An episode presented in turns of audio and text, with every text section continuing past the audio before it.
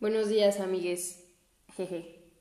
Bienvenidos a otro episodio de Sueños de Chaneque y les voy a contar mi sueño.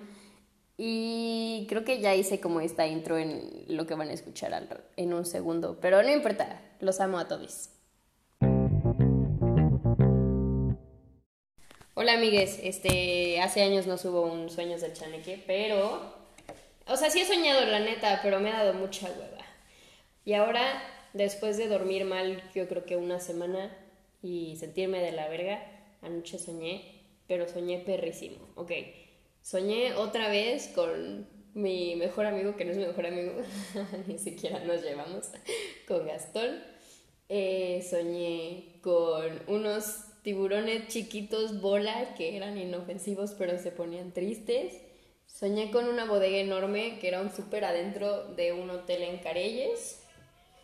Y ah, soñé con Power Rangers, perros y con gente que no podía manejar.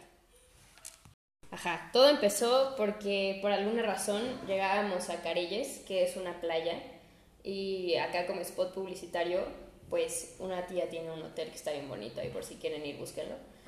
Y llegábamos ahí, yo la neta no he ido, no tengo ni puta idea cómo es, pero llegaba en un grupo de 10 personas, o sea, iba con Juana, iba con mi jefa y con otra gente como que iba en el mismo tour, pero no necesariamente los conocía.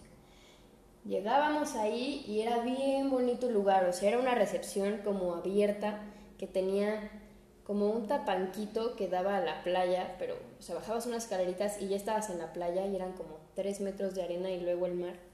Y la recepción era como toda café, como, como de madera, no sé, muy, muy, muy bonita. Y dije como, wow, qué lindo lugar, amo aquí. Y entonces me acercaba yo a la playa y me quedaba viendo el mar y decía, ah, sí, este es el hogar del tiburón. No sé, inserte aquí la especie de tiburón que, que yo sabía que vivía ahí.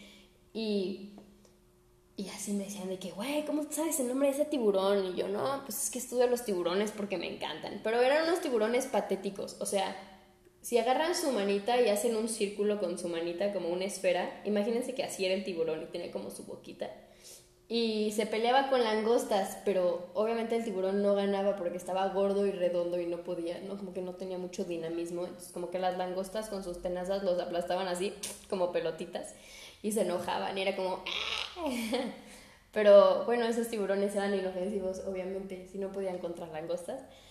Entonces sí te podías meter al mar, pero yo decía, yo no me voy a meter al mar porque esta especie de tiburón se pone triste cuando invade su hábitat y yo no quiero que se pongan tristes. Y ya en Chile pues no me metía, ¿no? Pero ahí veía los tiburones y yo, ay, qué lindos.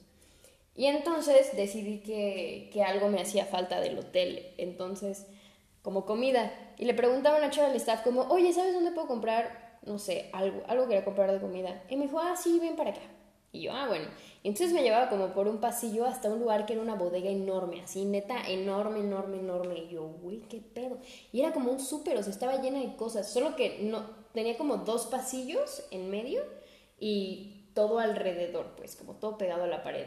Y tenías que entrar a la bodega del súper por grupos porque llevabas guía para que supieras dónde estaban las cosas y entonces como que hacían la labor de venta.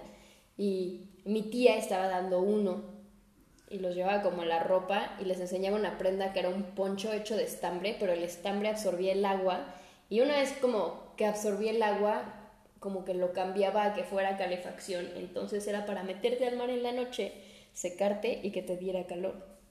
Una prenda increíble que todo el mundo en ese grupo la compró. Entonces yo seguí caminando y llegué como a la pared del fondo, que era una pared enorme, estaba llena de ropa de playa, así de que conjuntos, ahí le pegué al celular.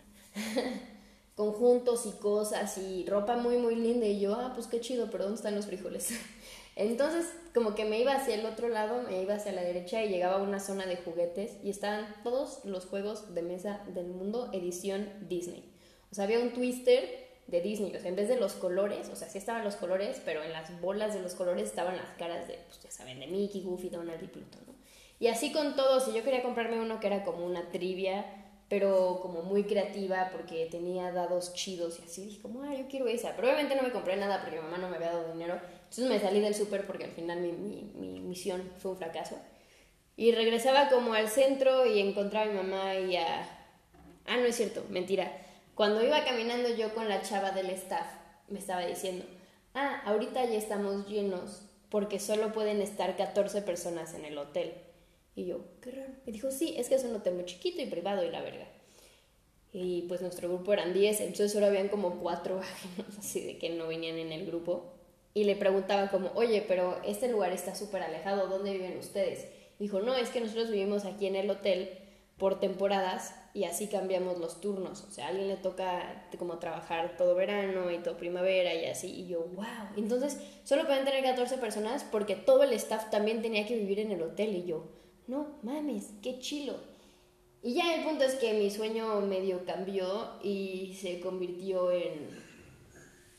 en que. Ahí estuvo como un poco raro porque estábamos en una casa de una señora con mucho dinero que tenía dos perros muy bonitos, blanquitos, peludos. Y teníamos que ir al, otra vez al súper. Creo que yo estoy obsesionada con ir al súper. Pero teníamos que ir al súper porque ahora ya estábamos en La Paz y nos teníamos que regresar a San Lucas. Y ahí apareció Gastón. Y dijo como, no, sí, es que yo los voy a acompañar. O sea, antes de irnos al súper había una hazaña que lograr. O sea, había una dinámica de que alguien tenía que irse en un coche a no sé dónde, a perseguir a no sé quién. Y lo teníamos que esperar en otro coche. Y era como algo de la mafia, pero la verdad es que de eso no me acuerdo. Está muy borroso en mi cabeza, pero creo que era importante. Porque después de todo eso y de lograr y tener en éxito, nuestro éxito como mafiosos, íbamos al súper para comprar comida para cada quien irse a su casa. Pero llegábamos al súper, íbamos Juanma, Gastón, un vato, dos morras, la señora de los perros y los perros. Y luego yo me encontraba un gato y se lo enjaretaba a la señora porque pues no iba a dejar un gato ahí. Y entonces llegamos al súper y primero no nos querían dejar pasar y yo les dije como, ay no mames, no sean mal pedo, venimos a esquiar. Porque íbamos a esquiar al súper, o sea, había una dinámica de que como juegos de invierno había para esquiar, para snowboardear, para jugar hockey, patinaje en hielo. Entonces aparentemente todos los que íbamos en el carro teníamos que participar en una actividad de invierno y pues obviamente yo no sé hacer ni mierda, ¿no? Entonces uno me quedaba así como en pausa. Y los Power Rangers como que se amaban entre ellos. Entonces había una Power Ranger rosa que se llamaba Chris, que andaba con el Power Ranger rojo y luego la Power Ranger amarilla andaba con el Power Ranger verde. Y cada que hacía cada uno su actividad de invierno, como que se dedicaban sus éxitos porque todos ganaban, porque obviamente son Power Rangers. Y yo, wow. Pero por suerte como que ellos terminaron de participar y ya no se esperaba de nosotros los mortales, o sea, Juanma, Gastón y yo, que hiciéramos nada. Y dijimos como, ah, menos mal, qué chido porque yo me quedé cuidando a los perros de esta señora que nos llevó. Aparte nos llevó como en una camioneta Homer acá bien vergas y yo, ah, huevo. y entonces ya era momento de regresarnos al pueblo, bueno, a cabo. Y ahí había un carro y, y dije, ah, no, y la señora preguntaba, ¿y cómo se van a regresar? Y yo decía, bueno, pues, pues manejando. Y yo bien vergas, porque yo no quería manejar, dije, Gastón maneja. Y Gastón dice, no mames, yo no sé manejar. Y yo, no mames, cabrón, tienes como 30 años, ¿cómo no sabes manejar? ¿Qué pedo? Y el vato me dijo, pues güey, no güey, pues en mi tour siempre llevo chofer, no sé qué. Y yo, pinche vato, mamón. Y pues Juanma no tiene licencia. Y en mi sueño tampoco tenía licencia porque seguía siendo un inútil.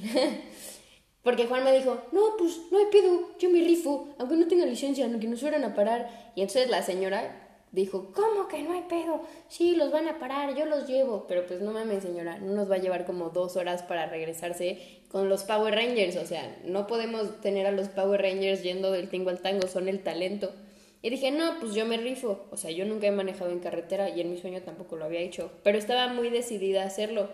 Pero entonces, Gastón de huevos, el vato que no sabe manejar, decía, no mames, ¿cómo vas a manejar tú si no has manejado carretera? Y yo le decía, cállate que tú ni sabes manejar. Entonces era como una dinámica de pleito ahí en el...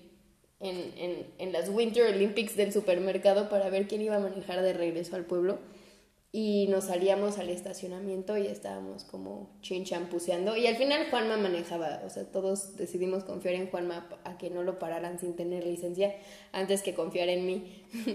Qué triste mi sueño, ¿no? Creo que tengo que trabajar en mi autoestima para manejar. Pero bueno, ese fue mi sueño. La verdad estuvo muy padre. Me gustaron las Olimpiadas de invierno y me gustó la bodega del súper porque era muy bonita y me gustó la playa. Y, y sí, amigos, mucho gusto. Hasta luego.